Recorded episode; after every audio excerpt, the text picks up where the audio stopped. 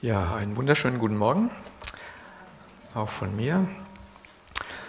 Der Hermann hat ja das Thema schon vorweggenommen. Dann kann ich gar nicht mehr die Frage stellen, worum es heute geht. Das mache ich eigentlich mal ganz gerne am Anfang. Aber es geht auch so, äh, die Frage zu stellen, warum muss man über das Abendmahl nachdenken, was wir doch alle 14 Tage feiern? Warum ist es überhaupt nötig? Müssen wir das überhaupt machen? Und ich glaube schon, dass es nötig ist, das zu tun, weil das Abendmahl von Anfang an in der Kirchengeschichte ganz umstritten gewesen ist. Und bis heute. Es gab Kirchenspaltungen wegen des Abendmahls. Es gab immer wieder ganz unterschiedliche Auffassungen. Und es fängt ja schon bei der Wortwahl an. Also wir sagen Abendmahl. Wo steht in der Bibel Abendmahl? Hm. Steht nicht in der Bibel. Das ist ja schon mal, schon mal so eine Frage. Es steht gar nicht in der Bibel. Wir sagen halt Abendmahl, weil das erste Abendmahl abends eingesetzt wurde bei einem, bei einem Abendessen. Stattdessen steht natürlich in der Bibel das Wort Brotbrechen. So sagen ja auch einige Gemeinschaften oder Versammlungen. Es gibt das Wort Tisch des Herrn. Oder man sagt auch mal Mahl des Herrn. So, diese Begriffe findet man im Neuen Testament. Abendmahl findet man so nicht. Ja, die Brüder nicken, nicken äh, zustimmend.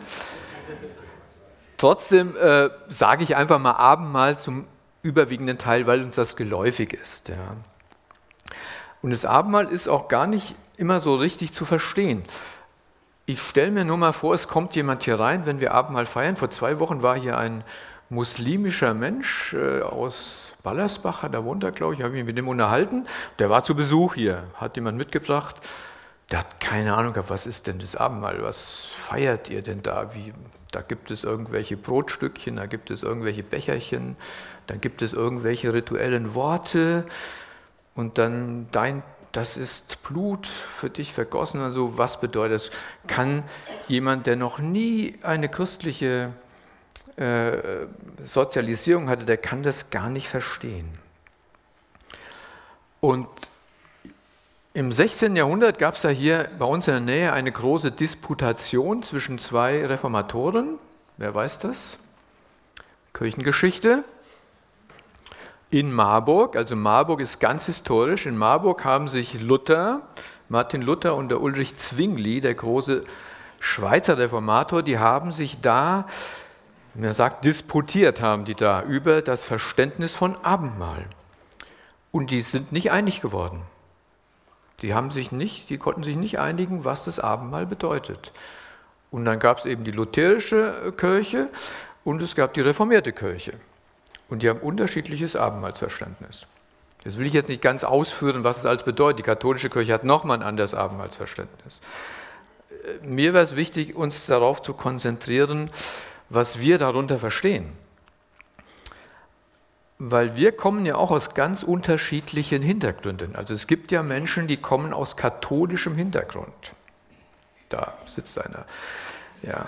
Dann, also eine, einen kenne ich. Und dann, äh, oder zwei. und dann gibt es aber auch Menschen, die kommen aus Landeskirche, Landeskirche Gemeinschaft, Versammlungen, Brüdergemeinden, im Bund, nicht im Bund. Frei, also es gibt eine ganze Reihe von unterschiedlichen Verständnissen. Und übrigens ist die, die freievangelischen Gemeinden, die sind ja entstanden aus dem Abendmahlstreit heraus auch. Das waren ja Menschen, die in der evangelischen Landeskirche waren und da wurde dann das Abendmahl immer so gefeiert, wo es nicht darauf ankam, wer kriegt das Abendmahl. Und dann haben die Gläubigen gesagt, also wir kriegen ja die ganzen Ungläubigen können auch das Abendmahl nehmen. Das verstehen wir nicht. Wir bilden eigene Abendmahlsgemeinschaften und daraus sind dann die freievangelischen Gemeinden entstanden. Also war auch ein Abendmahlstreit. Das heißt also, um das Abendmahl, um das Verständnis des Abendmahls kann man sich sehr wohl sehr intensiv streiten.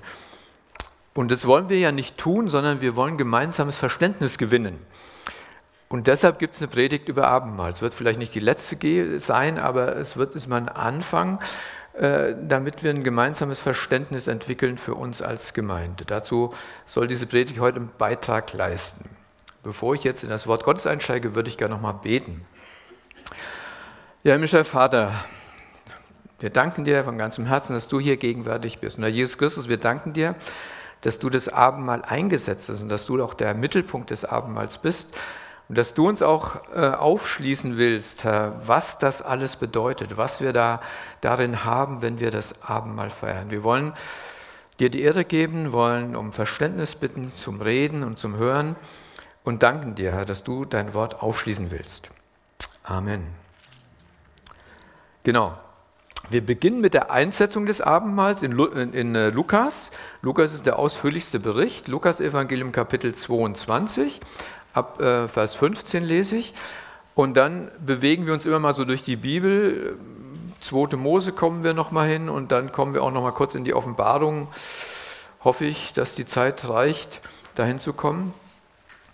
Aber ich würde gern von, von Lukas 22 ausgehen, um das dann nach und nach zu entfalten, was wir im Abendmahl alles haben. Ab Vers 15 lese ich erstmal, und Jesus sprach zu seinen Jüngern, mich hat herzlich verlangt oder mit Sehnsucht habe ich mich gesehnt. Steht in einer anderen Übersetzung, ich habe mich hat herzlich verlangt, dieses Passa mit euch zu essen, ehe ich leide. Denn ich sage euch, ich werde künftig nicht mehr davon essen, bis es erfüllt sein wird im Reich Gottes. Und er nahm den Kelch, dankte und sprach, nehmt diesen und teilt ihn unter euch, denn ich sage euch, ich werde nicht mehr von dem Gewächs des Weinstocks trinken, bis das Reich Gottes gekommen ist. Also bis dahin ist es noch kein Abendmahl. Bis dahin ist es das Passamahl. Da gibt es noch das Passa. Was ist denn das Passa? Passamal, Passamal. Müssen wir kurz lesen. Auch ganz kurz lesen in 2. Äh, Mose 12 um, zu, um den Zusammenhang zu verstehen, in den Jesus das Abendmahl eingesetzt hat, weil das ist schon sehr, sehr wichtig zu verstehen. In 2. Mose 12 wird das Passa eingesetzt. Und das Passa, das war schon eine ganz dramatische Geschichte. Ja. Passa, ist, als Jesus lebte, war es ungefähr 1500 Jahre her. Da streiten sich die, die Gelehrten zwischen 1500 und 1450 äh, vor Christus, war der Auszug aus Ägypten. Da war das Passa. Das war eine ganz dramatische Nacht. Das war eine dramatische Nacht, weil Mose sollte ja das Volk Israel aus Ägypten, aus der Knechtschaft herausführen und der Pharao von Ägypten hatte es nicht gestattet. Und dann kamen die Plagen und jetzt die letzte Plage, da sagt Gott, heute Nacht wird der Engel des Todes durch das ganze Land gehen und wird alle Erstgeburten töten. Also erst, alle erstgeborenen Menschen und Tiere. Das heißt, es gibt also ein Blutbad. Das sagt der Herr ganz klar. Es gibt, heute Nacht gibt es hier ein Blutbad, wie es noch keins gegeben hat in ganz Ägypten. Also eine ganz dramatische Nacht. Und er sagt dann zu seinem Volk, wenn ihr verschont werden wollt, dann müsst ihr das Passa feiern oder das Passa schlachten. Und dann lese ich mal 2. Mose 12 ab Vers 21. Und Mose rief alle Ältesten in Israel zu sich und sprach zu ihnen, macht euch auf und nehmt euch Lämmer für eure Familien und schächtet das Passa und nehmt ein Büschel Isop und taucht es in das Blut im Becken und bestreicht mit diesem Blut im Becken die Oberschwelle und die zwei Türpfosten und kein Mensch von euch soll zu seiner Haustür hinausgehen bis zum Morgen. Denn der Herr wird umhergehen und die Ägypter schlagen, und wenn er das Blut sehen wird an der Oberschwelle und an den beiden Türpfosten, so wird er, der Herr, an der Tür verschonend vorübergehen und den Verderber nicht in eure Häuser kommen lassen, um zu schlagen. Und ihr sollt diese Verordnung einhalten als eine Satzung, die dir und deinen Kindern auf ewig gilt. Also da hat Gott das Passa eingesetzt, hat gesagt, so, wenn ihr das tut, das Lamm schlachten, zusammen esst, dann die Türpfosten und die Schwelle bestreicht, dann wird der Todesengel an euch vorübergehen. Und das haben die Israeliten getan. Und an, daran haben sie sich jetzt erinnert im Passa. 1500 Jahre später haben sie sich daran erinnert. Immer wieder, einmal im Jahr, haben sie das Passa gefeiert. Bis heute feiern sie das Passa immer so in der Nähe von Ostern. Manchmal trifft es genau drauf zu, manchmal ist es ein bisschen früher, ein bisschen später. Also Jesus wollte gern dieses Mal noch einmal mit seinen Jüngern feiern, dieses Gedächtnismal, bevor er sterben und wieder auferstehen würde. Und dann gibt er, während dieses Males gibt er ja zwei Elementen eine neue Bedeutung. Da kommen wir gleich noch dazu, lese ich gleich. Und äh, diese neue Bedeutung, die müssen wir aber erstmal sehen im Zusammenhang, engen Zusammenhang mit dem Passamal. Und dann gibt es was Neues, was Besseres, was Größeres, aber auch was ganz Dramatisches. Ja, das Passa war was ganz Dramatisches. Dann lesen wir in Lukas 22 weiter, ab Vers 19. Ja, jetzt setze Herr das Abendmahl ein. Und er sagt, und er nahm das Brot, dankte, brach es und gab es ihnen und sprach, das ist mein Leib, der für euch gegeben wird, das tut zu meinem Gedächtnis. Desgleichen nahm er auch den Kelch nach dem Mahl und sprach, dieser Kelch ist der neue Bund in meinem Blut, das für euch vergossen wird.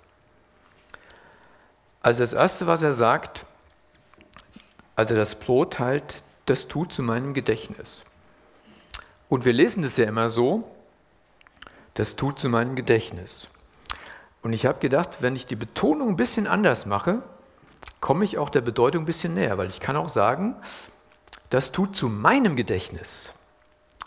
Also tut das nicht mehr zum Gedächtnis des Passa, sondern tut das zum Gedächtnis von mir. Also ich sage mal, ich bin das wahre Passalam.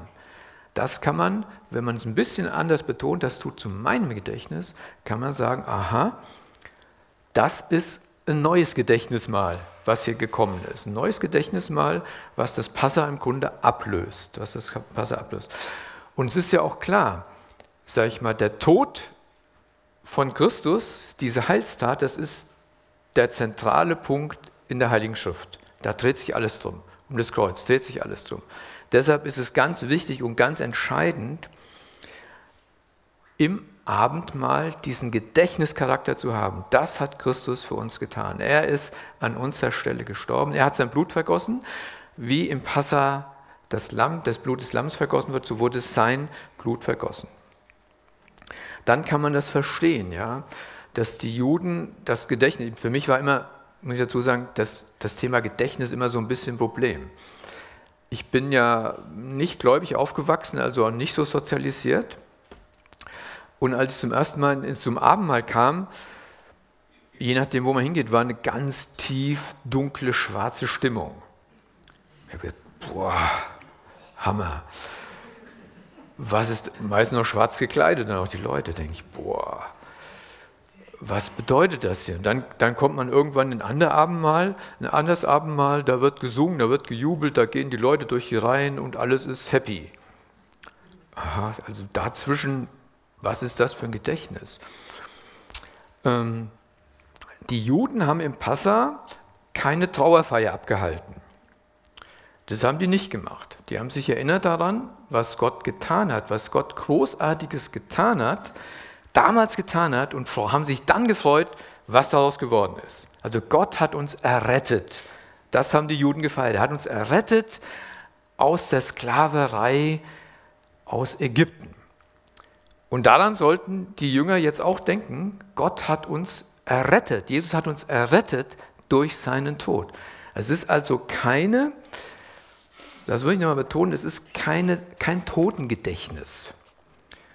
Also wir haben ja im November haben wir ja oft, haben wir ja, wie heißt es denn, Volkstrauertag. Da werden, glaube ich, die Gefallenen der Weltkriege betrauert und dann haben wir den Totensonntag, wo man auf den Friedhof geht und so und Kerzchen anzündet und der Toten gedenkt, der eigenen Angehörigen.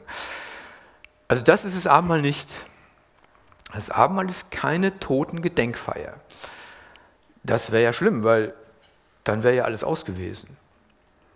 Und wir können auch nicht im Abendmahl sozusagen nochmal diese Stimmung des ersten Abendmahls nacherleben. Das ist ja auch manchmal so. Jetzt sitzen wir hier und Jesus ist vor dem Tod und wir trauern mit ihm und wir haben Angst wie er und es ist eine ganz gedrückte Stimmung da. Also das zu wiederholen, das wäre den Juden nie in den Sinn gekommen beim Passar. Die haben zwar gesagt, klar, wir haben das Lamm geschlachtet, wir haben bittere Kräuter, mussten wir essen und wir haben schlecht schmeckendes Brot, mussten wir mitnehmen. Das war nicht toll, war dramatisch, aber es war super. Heute sind wir gerettet. Also schon dieses Gedenken daran, dass Jesus gestorben ist, ja, aber gleichzeitig dadurch eine ein Heil geschehen ist, dass uns etwas ganz Tolles, Großartiges geschenkt worden ist. Da, deshalb plädiere ich immer schon dafür, beim, da, da konnte ich dein Gedächtnis gut verstehen. Denke ich, ja, daran will ich gerne denken. Jesus hat gelitten, Jesus hat das alles getan, aber er hat mich befreit von Schuld und Sünde und er hat den Tod überwunden. Das ist was ganz, ganz Gigantisches, ja. Also das Gedächtnis im Passa bedeutete immer Vergangenheit, ja, das ist so, das war eine schwierige, dramatische Geschichte. Die Kreuzigung war eine schwere, dramatische Geschichte, dramatische Geschichte dieser Erde. Aber heute bedeutet es für mich, ich bin frei.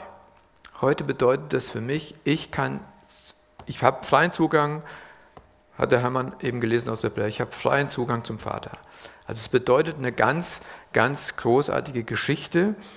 Das heißt, im Abendmahl, das Gedächtnis im Abendmahl kann nicht am grünen Donnerstagabend irgendwie verharren, sondern die Abendsmahlsfreude muss eigentlich durchdringen, dass wir uns freuen können.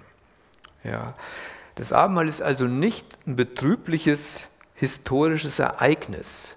Ja, das ist es nicht, sondern es ist eine segensreiche Heilstat von Jesus, damit wir leben und äh, ewiges Leben haben und Hoffnung, dass er einmal wiederkommt.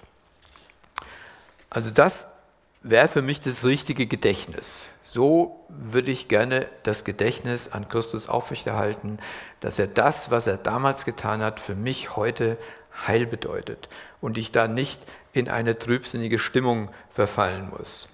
Das hat, mich, hat mir immer ein bisschen Schwierigkeiten bereitet, muss ich sagen.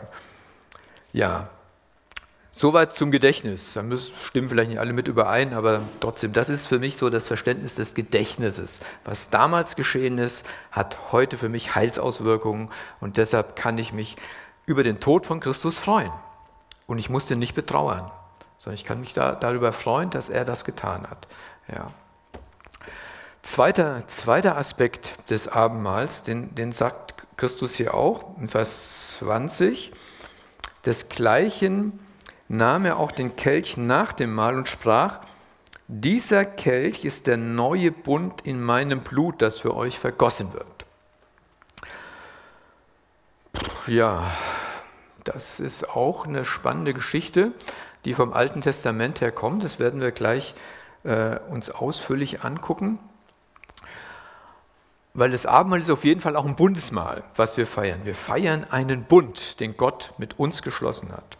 Das ist ganz wichtig, das zu wissen. Wir sind Bundespartner.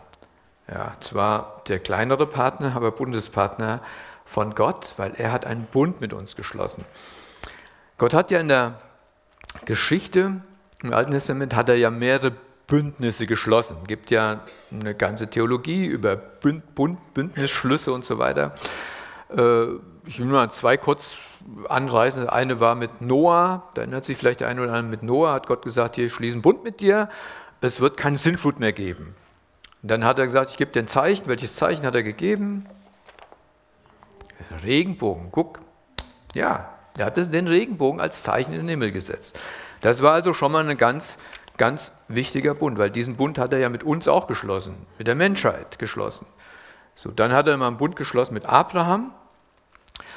Ähm, also die, sagen wir so, Noah-Bund ist, der ist in Erfüllung gegangen bis heute, der wird auch in Erfüllung bleiben, weil Gott sagt, ich garantiere den Bund. Mit, mit Abraham hat er einen Bund geschlossen. Was war das für ein Bund? Hm, schon ein bisschen anspruchsvoller. Also zu Abraham hat er gesagt, als er noch kein Kind hatte praktisch, also deine Nachkommen werden zahlreicher sein wie die Sterne am Himmel. Das hat Gott, und dann haben die einen Bund geschlossen. Gab es auch ein Essen. Also beim Bundesschlüsse wurden immer mit einem Essen, mit einem Opfer und beim Essen wurden die, wurden die immer besiegelt. So, ist dieser, diese, dieser Bund ist ja schon erfüllt und wird er weiter erfüllt? Der Bund mit Abraham? Hm? Ah, also ich, ich sage euch, Bibellesen hilft. Bibellesen hilft einfach. Also der Bund ist natürlich in Erfüllung gegangen, weil wir alle sind Abrahams Kinder. Alle, die glauben, alle Gläubigen sind Abrahams Kinder. Das haben, haben die Juden ja mal. Die Juden haben gesagt, wir sind Abrahams Kinder. Die haben gesagt, nö, ihr seid Kinder des Teufels. Abrahams Kinder sind die, die an Christus glauben, die Nachfolger von Christus sind. Also dieser Bund ist in Erfüllung gegangen. Und deshalb, der Bund muss nicht erneuert werden. Also was für ein Bund muss man erneuern? Weshalb ein neuer Bund? Was ist der alte Bund? Genau, alter Bund, das Bibellesen wissen mehr. 2. Mose wieder 24. Das müssen wir auch noch lesen, 2. Mose 24. Da gibt es einen Bundesschluss, Bundesschluss am Sinai. Ja, das heißt also, das Volk Israel hat das Passa gefeiert, ist dann mal weitergezogen und so weiter und kam dann irgendwann an den, an den Berg Sinai und dann hat Gott da einen neuen Bund geschlossen. Er hat ihnen erst ganz viele Gesetze gegeben, also zehn Gebote und noch ganze Menge kann man da alles lesen, was er ihnen gegeben hat. Und dann in Vers 4, äh, äh, Kapitel 24, ab Vers 5 in 2. Mose, da wird dann ein Bund geschlossen. Den lesen wir mal ab Vers 5. Und Mose sandte junge israelitische Männer, damit sie Brandopfer darbrachten und Jungstiere opferten als Friedensopfer für den Herrn. Und Mose nahm die Hälfte des Blutes und goss es in Schalen, aber die andere Hälfte des Blutes sprengte er auf den Altar. Und darauf nahm er das Buch des Bundes und las es vor den Ohren des Volkes.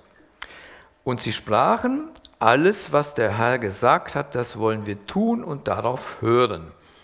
Da nahm Mose das Blut und sprengte es auf das Volk und sprach, seht, das ist das Blut des Bundes, den der Herr mit euch geschlossen hat, aufgrund aller dieser Worte. Also hier ist das Blut des Bundes. Da wird es über das Volk gesprengt. In der katholischen Kirche sprengen die heute auch mal noch Weihwasser über Volk. Hat ein bisschen was damit zu tun. Also das ist das Blut des Bundes. Da ist ein Bund geschlossen worden. Ja, was war die große Schwachstelle dieses Bundes? Dieser Bund hat ja nicht gehalten. Was war die Schwachstelle dieses Bundes? Bitte?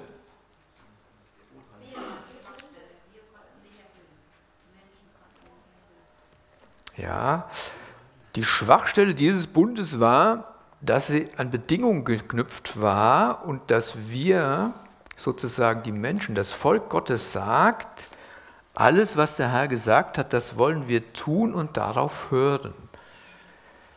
Das war ein großer Fehler, will ich mal sagen. Hätten Sie sagen können, Herr, wir können das alles nicht einhalten, das ist völlig unmöglich für uns. Äh, du musst das irgendwie regeln. Hätte es eine Chance gegeben. Aber die haben gesagt, wir sind's wir halten das alles ein, das ist ganz klar, das wollen wir alles tun, diesen Bund wollen wir halten. Also die entscheidende Schwachstelle dieses Bundes war, dass er an dem Wollen und Vollbringen des Menschen hing, des Volkes hing. Und das haben wir ja gesehen in der ganzen Geschichte Israels. Das geht ja relativ zügig, geht es ja los wo das, Bund, äh, wo das Volk den Bund nicht einhält, sondern Götzendienst betreibt. Wir wissen, sie gehen nicht in das Land, haben wir, glaube ich, letzten Sonntag mit, mit Josua. Sie sagen, nö, das Land, das ist zwar toll, aber auch wenn Gott gesagt hat, wir sollen, wir machen das nicht. Also sie tun nicht, was Gott will. Und als sie dann äh, im Volk, äh, im Land, äh, verheißenen Land sind mit Josua, dann kommt ja die Richterzeit, wo sie abfallen und Gott schenkt wieder jemand, der, der ihnen hilft, sie fallen wieder ab.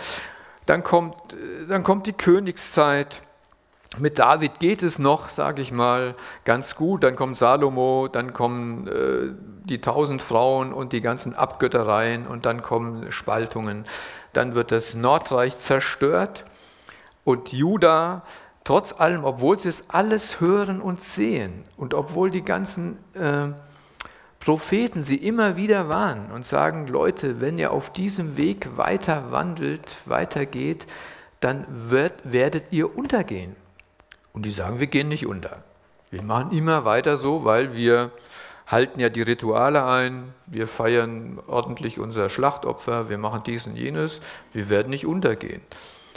Ähm, aber Gott sagt, ihr werdet untergehen. Und dann 586 vor Christus, da ist endgültig zappenduster. Ja, da wird Jerusalem zerstört und die letzte Wegführung nach Babylon geschieht. Das heißt, damit ist Israel weg.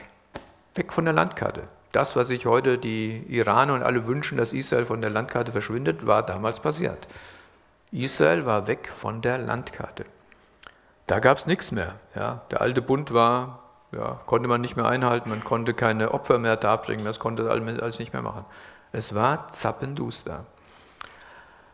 Und dann in, in der sozusagen im Exil, dann, dann macht Gott ihnen Hoffnung. Ja, da macht Gott ihnen Hoffnung und sehr bekannte Verse auch. Die kann man sich gut behalten. Jeremia 31, 31, das kann man sich gut behalten, sollte man sich auch behalten, weil das ist eine Verheißung, die sich jetzt, jetzt im Passa und mit Jesus erfüllt. Da gibt Gott eine Verheißung an das Volk in der Verbannung und sagt, siehe, es kommen Tage, spricht der Herr, da ich mit dem Haus Israel und mit dem Haus Juda einen neuen Bund schließen werde. Nicht wie der Bund, den ich mit ihren Vätern schloss an dem Tag, da ich sie bei der Hand ergriff, um sie aus dem Land Ägypten herauszuführen, denn sie haben meinen Bund gebrochen. Habe ich eben erzählt. Obwohl ich doch ihr Eheherr war, spricht der Herr. Sondern das ist der Bund, den ich mit dem Haus Israel nach jenen Tagen schließen werde, spricht der Herr. Ich will mein Gesetz in ihr Innerstes hineinlegen und es auf ihre Herzen schreiben und ich will ihr Gott sein und sie sollen mein Volk sein. Und es wird keiner mehr seinen Nächsten und keiner mehr seinen Bruder lehren und sagen, erkenne den Herrn. Denn sie werden mich alle kennen, vom kleinsten bis zum größten unter ihnen, spricht der Herr. Denn ich werde ihre Missetat vergeben und an ihre Sünde nicht mehr gedenken. Also hier wird dieser neue Bund, der wird hier verheißen, vorhergesagt. Genau, und was ist das entscheidende Neue bei diesem Bund? Das entscheidende Neue ist, er wird die Sünden vergeben und wird an die Missetaten nicht mehr gedenken. Und das entscheidende, der entscheidende Unterschied zum alten Bund ist, Gott garantiert, dass dieser Bund bestehen bleibt. Es liegt nicht an uns Menschen. Es liegt nicht an uns Menschen sondern Christus hat diesen Bund geschlossen und er hat ihn mit seinem eigenen Blut besiegelt. Das steht hier drin, das ist das Blut, wo euch vergossen wird, das ist der neue Bund.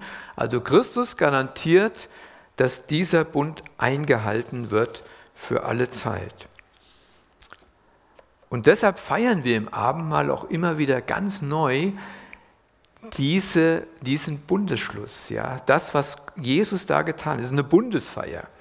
Jesus als der der Bündnispartner, habe ich eben gesagt, als der große Bündnispartner bittet uns an seinen Tisch und bietet uns dieses Bündnis an und sagt, ihr seid meine Bündnispartner. Ihr seid zwar von mir völlig abhängig, aber trotzdem habe ich diesen Bund mit euch geschlossen. Und Wein und Brot sind, sozusagen, sind sozusagen die Bündnisgaben. Ja, wir, so wie sonst die Bündnismale abgehalten wurden, da sagt er, das ist das sichere Zeichen, dass dieses Bündnis für alle Zeit Bestand hat. Also er hat uns zugesichert, dass er als der Herr dieses Bündnisses uns nicht verlassen wird, dass er zu diesem Bündnis steht für alle Zeiten. Und das feiern wir auch im Abendmahl, gerade im Abendmahl, diese, dieses Bündnis, das er mit uns geschlossen hat in seinem Bund. Ja, ist ein großes Vorrecht, das hat sonst kein Mensch auf dieser Erde. Dieses Vorrecht haben nur Menschen, die mit Jesus leben. Zwei Aspekte waren das jetzt. Jetzt kommt mir noch der dritte Aspekt. Ja, den schaffen wir auf jeden Fall noch. Der dritte Aspekt vom, vom Abendmahl, den hat Paulus stärker ausgeführt im Korintherbrief. Und da geht es um das Thema Gemeinschaftsmahl. Also, dass auf jeden Fall das Abendmahl einen starken Gemeinschaftsaspekt hat. So wie das Passa ja auch ein Gemeinschaftsmahl war, das haben Familien gefeiert oder Sippen gefeiert, äh, genauso ist auch das Abendmahl ein Gemeinschaftsmahl. Es wurde immer in Gemeinschaft gefeiert. Und dazu gehörte auch immer ein Essen. Normalerweise wurde das Abendmahl, normalerweise bis, ich glaube, ich habe gelesen, bis ins zweite Jahrhundert, also es hat gar nicht so lange gedauert, bis 150, 160, 170 war das ganz normal, dass das Abendmahl immer Teil eines normalen Essens war. Dann hat sich das nach und nach verändert und dann kamen irgendwann irgendwelche Kleriker, will ich mal sagen, Bischöfe, die gesagt haben, das Abendmahl darf nur ich austeilen. Nur wenn ich das Abendmahl austeile, dann wirkt es auch wirklich. Und naja, und dann hat man das sozusagen getrennt hat man das Abendmahl getrennt vom, vom, von der Gemeinschaft. Plötzlich war Abendmahl irgendein heiliger ritualer Akt, hatte mit Gemeinschaft nicht mehr viel zu tun. Aber das Abendmahl ist ein Gemeinschaftsmahl. Und das war das Problem ja in Korinth. In Korinth, da hat ja der Paulus das äh, sozusagen aufgegriffen. Er hat gesagt, es ist total entscheidend, der Gemeinschaftscharakter des Abendmahls. 1. Korinther 10 hat er schon mal da angesetzt, in 1. Ähm, Korinther 10, äh, Vers 16 und 17. Da schreibt er ja zu den Korinthern, der Kelch des Segens, den wir segnen, ist er nicht die Gemeinschaft des Blutes des Christus? Das Brot, das wir brechen, ist das nicht die Gemeinschaft des Leibes des Christus? Denn es ist ein Brot, so sind wir die vielen ein Leib, denn wir alle haben Teil an dem einen Brot. Also ganz starker Gemeinschaftscharakter. Ja, also da schreibt er sogar, es ist, die Gemeinschaft geht in zwei Richtungen. Das ist einmal die Gemeinschaft mit dem Herrn, ganz starke Gemeinschaft mit dem Herrn und ganz starke Gemeinschaft miteinander, untereinander. Und das dürfen wir also nicht ich mal sagen, nicht unter, unter den Teppich kehren. Es ist nicht eine einfache Gedenken- oder Gedächtnismal, sondern es ist eben auch ein Bündnismal und es ist auch ein starkes Gemeinschaftsmal. Also es fördert Gemeinschaft und es fordert Gemeinschaft, das Abendmahl. Das muss man, muss man immer in sich tragen, dass das ein ganz, ganz wichtiger Aspekt ist. Deshalb auch für uns heute ist ein ganz, ganz entscheidender Aspekt. Einmal der Aspekt, die Gemeinschaft mit Christus. Der, die Gemeinschaft mit Christus ist so innig. Es gibt ja diesen, äh, diesen Abschnitt äh, in, in, äh, Johannes 6. Da steht ja, wo, wo, wo, Christus sagt, also wenn ihr nicht mein äh, Fleisch esst und nicht mein Blut trinkt, dann habt ihr keinen Teil von mir. Wurde oftmals auch ein bisschen falsch ausgelegt nach meiner Überzeugung falsch ausgelegt. Ähm, und auch die katholische Kirche und auch Luther, die haben darauf ja Bezug genommen, gesagt, okay, ja, diese Elemente Blut und Wein, die werden wirklich verwandelt in Christi Blut und Wein. So, zwar so, dass wir es nicht merken, aber doch irgendwie ist da was dran. Ich glaube, da ist irgendwie nichts dran, aber das kann man, kann man jedenfalls ja so verstehen. Das heißt aber, diese Verbindung mit Christus, die ist so eng, dass er in mir ist. Also sie ist so eng, wenn ich das Brot und den Wein oder den Kelch trinke, so eng ist die Verbindung zu Christus. Das will er sagen. Ich bin in dir, ich bin so stark in dir. Ich, ich meine, diese, dieser Kelch oder dieser Saft und dieses Brot, das vermengt sich ja mit uns. Wir können es nachher nicht mehr unterscheiden, wo es ist. Ja. Das heißt also, es ist eine ganz, ganz enge Verbindung in, mit Christus. Die wird da demonstriert. Die wird da durch diese Elemente wird es demonstriert. Deshalb ist es wichtig, das zu sagen, das lebendige Brot. Christus sagt von sich, ich bin das Brot des Lebens. Da im Abendmahl nehmen wir es. Das ist das Brot des Lebens. Ja.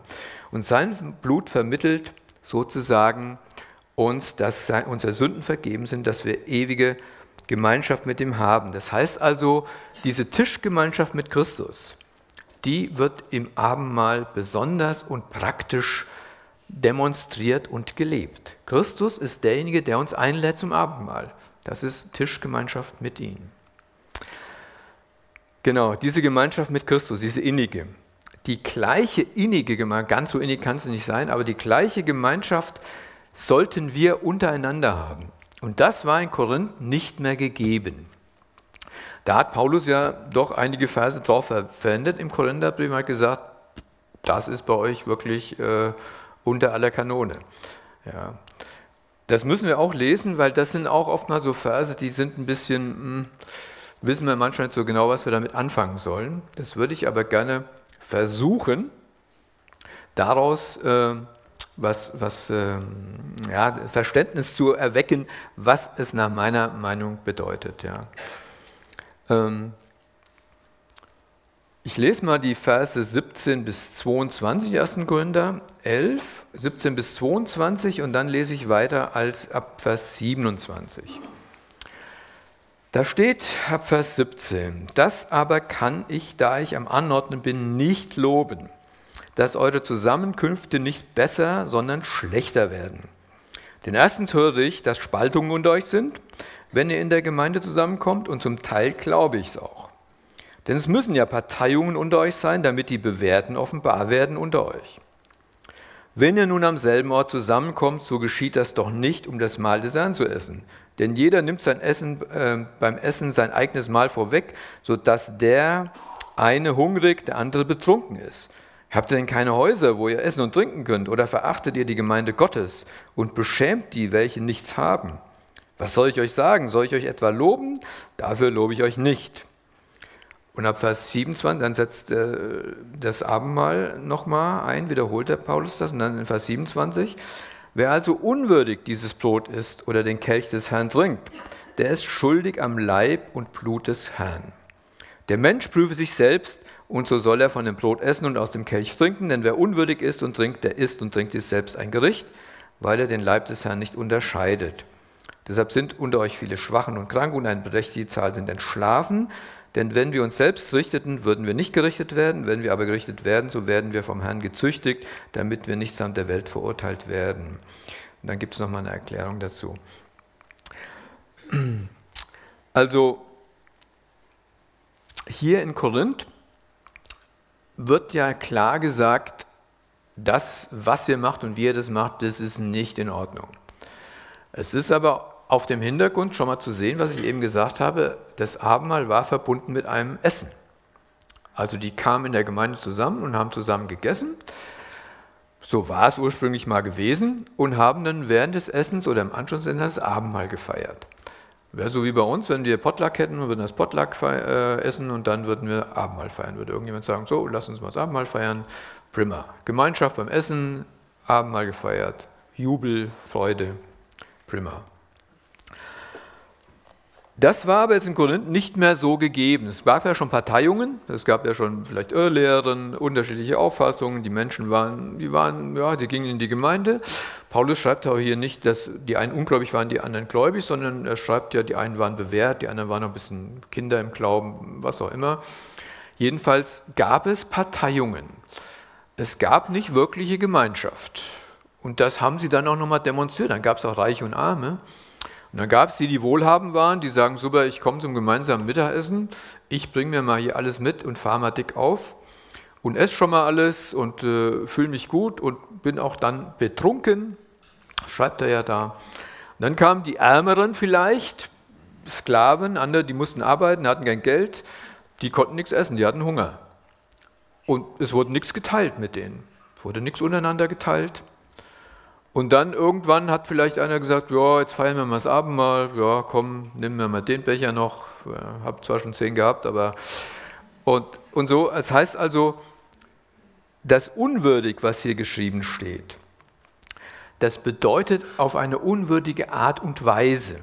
So wird es geschrieben. Das heißt, es geht nicht darum, ein allgemeines unwürdig würdig, weil jetzt gibt es wieder eine Gewissensfrage, wer von uns fühlt sich würdig, das Abendmahl nehmen zu dürfen? Bitte ich ums Handzeichen? Ja, genau. Es ist gut, dass sich keiner gemeldet hat, obwohl es wäre gut gewesen, es hätten sich welche gemeldet und mir erklärt, warum sie würdig sind. Weil wir sind natürlich würdig in dem Sinne, dass Christus uns würdig gemacht hat. Ja, weil er uns würdig gemacht hat, sind wir würdig, am Abendmahl teilnehmen zu können. Also wir Unwürdigen, wir dürfen am Abendmahl teilnehmen, weil er uns würdig gemacht hat. Das bedeutet auch gleichzeitig natürlich, dass das Abendmahl ein Mahl ist für die gläubigen Menschen, für die wiedergeborenen Menschen. Ja, wer nicht gläubig ist, der ist sicher nicht würdig, am Abendmahl teilzunehmen. Der sollte nicht am Abendmahl teilnehmen. Nun habe ich gedacht, gut, wir haben das ja jetzt nicht mehr mit dem Essen. Und wir können jetzt ja nicht mehr unwürdig essen oder sowas, weil wir haben das ja so, bei uns ist es ja auch noch schon getrennt seit seit es immer, immer so war, seit Jahrhunderten. Das heißt, wir feiern ja nur das Abendmahl. Und dann beruhigt mich das schon mal, wenn da steht, der Mensch prüfe sich selbst und er soll vom Brot essen und aus dem. Der Mensch prüfe sich selbst. Das ist für eine Gemeindeleitung entspannend. Weil da steht nicht, älteste Pastoren prüft jeden Einzelnen, ob er würdig ist. Das steht da gar nicht. Das finde ich gut. Ähm, weil jeder prüfe sich selbst. Was kann das denn für eine Selbstprüfung sein? Das ist auch eine Frage, was kann das für eine Selbstprüfung sein? Weil unwürdig mit dem Essen, das geht ja nicht mehr. Aber was kann denn sonst sein? Ja, ich würde mal unter dem großen, so eine Überschrift, gemeinschaftsstörend oder zerstörend. Also bin ich, bin ich, habe ich in mir Bitterkeit, bin ich, ja, bild ich Parteiungen, bild ich Gruppen in der Gemeinde, fühle ich mich nach was Besserem, also, bin, also wo ist meine, wo ist meine Gemeinschaftsstörung? Habe ich eine Gemeinschaftsstörung? Störe ich die Gemeinschaft der Gläubigen in meinem Herzen, durch mein Handeln? Also das wäre so die Prüfung, die ich sagen würde, das sollte man prüfen. Ja. Bin ich ein Teil dieser Gemeinschaft? Ist die Gemeinschaft meine Gemeinschaft? Oder ist es nicht meine Gemeinschaft? Ja, der Herr will auf jeden Fall und Paulus auch, er will nicht, dass man dann nicht am Abendmahl teilnimmt. Das ist ja nicht das Ziel. Und das Ziel ist es in Ordnung zu bringen. Das ist ja Matthäus, wenn, wenn, wenn äh, Jesus sagt in der, in der Bergpredigt, wenn du opfern willst und du hast irgendwas in deinem Herzen gegen deinen Bruder, dann geh hin, klär das und dann opfer. Und genauso ist es natürlich auch mit dem Abendmahl. Wenn irgendwas ist, was, wo ich denke, jemand ist an mir schuldig geworden, dann gehe ich hin und sage hier mal zu, das fand ich echt nicht toll. Oder ich merke selbst, ich, ich bin schuldig geworden. Dann gehe ich, kann ich ihm ja hier, ich habe dich, glaube ich, schlecht behandelt. Das wollte ich eigentlich gar nicht. Ich will die Gemeinschaft wiederherstellen. Es geht immer darum, die Gemeinschaft wiederherzustellen, auch untereinander in einer Gemeinde. Also insofern ist es ganz entscheidend, dass diese Gemeinschaft hergestellt wird und dass man in dieser Gemeinschaft das Abendmahl feiert.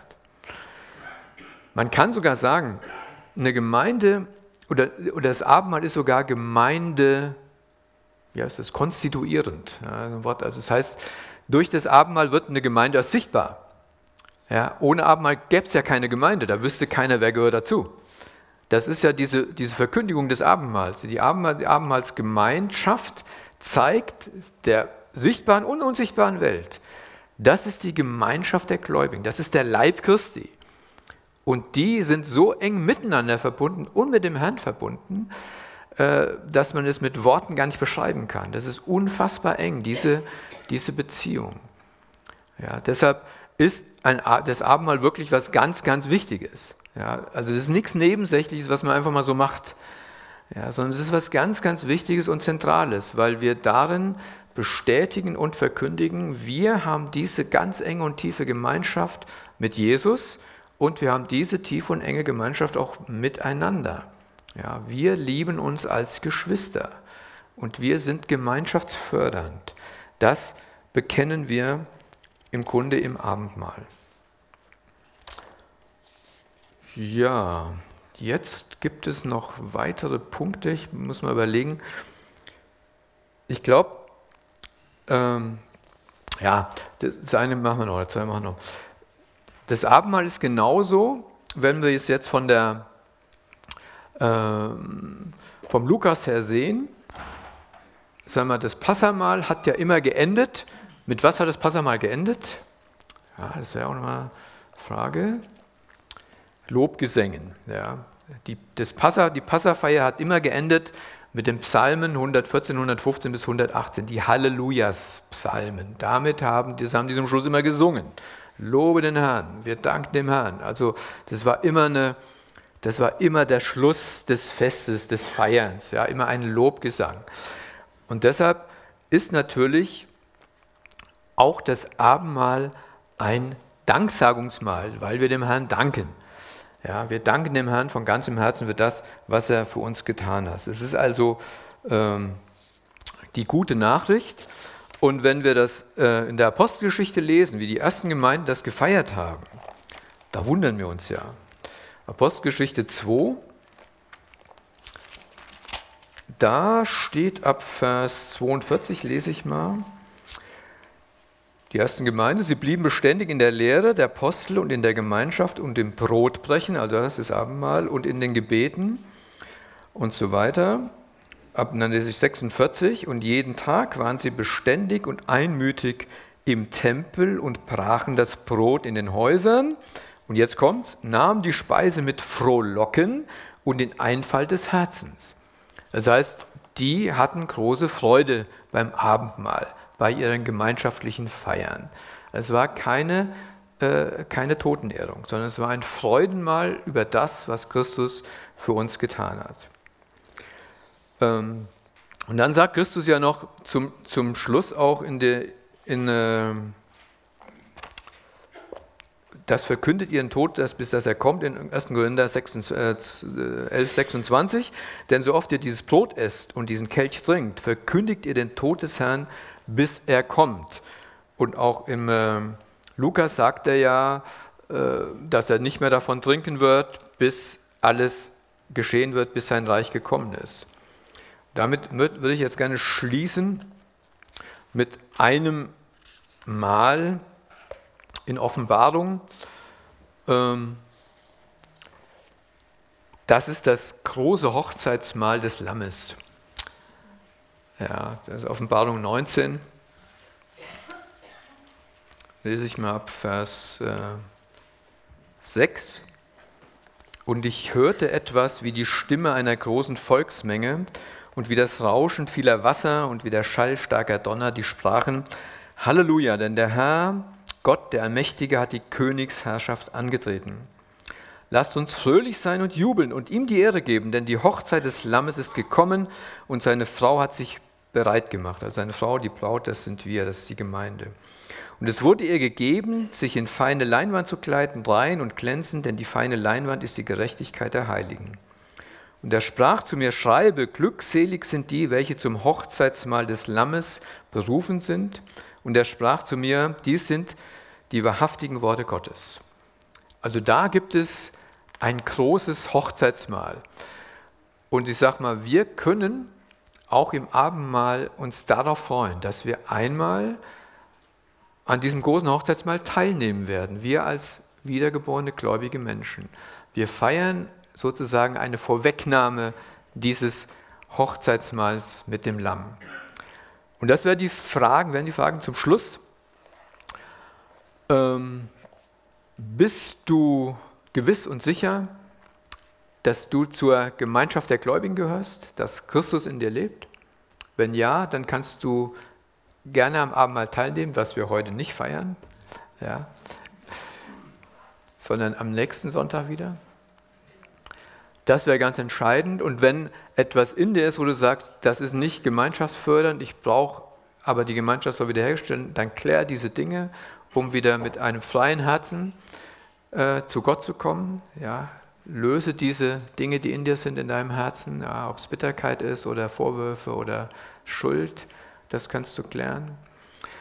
Also ich freue mich jedenfalls, bei diesem Hochzeitsmahl dabei zu sein. Und das wünsche ich jedem von, von uns hier, dass wir da wirklich äh, dabei sind. Weil es gibt eine Riesenparty. Da kann man, ja, da gibt eine Riesenparty. Also wir sind, wir sind oft viel zu, äh, ja, zu kontrolliert, das glaube ich.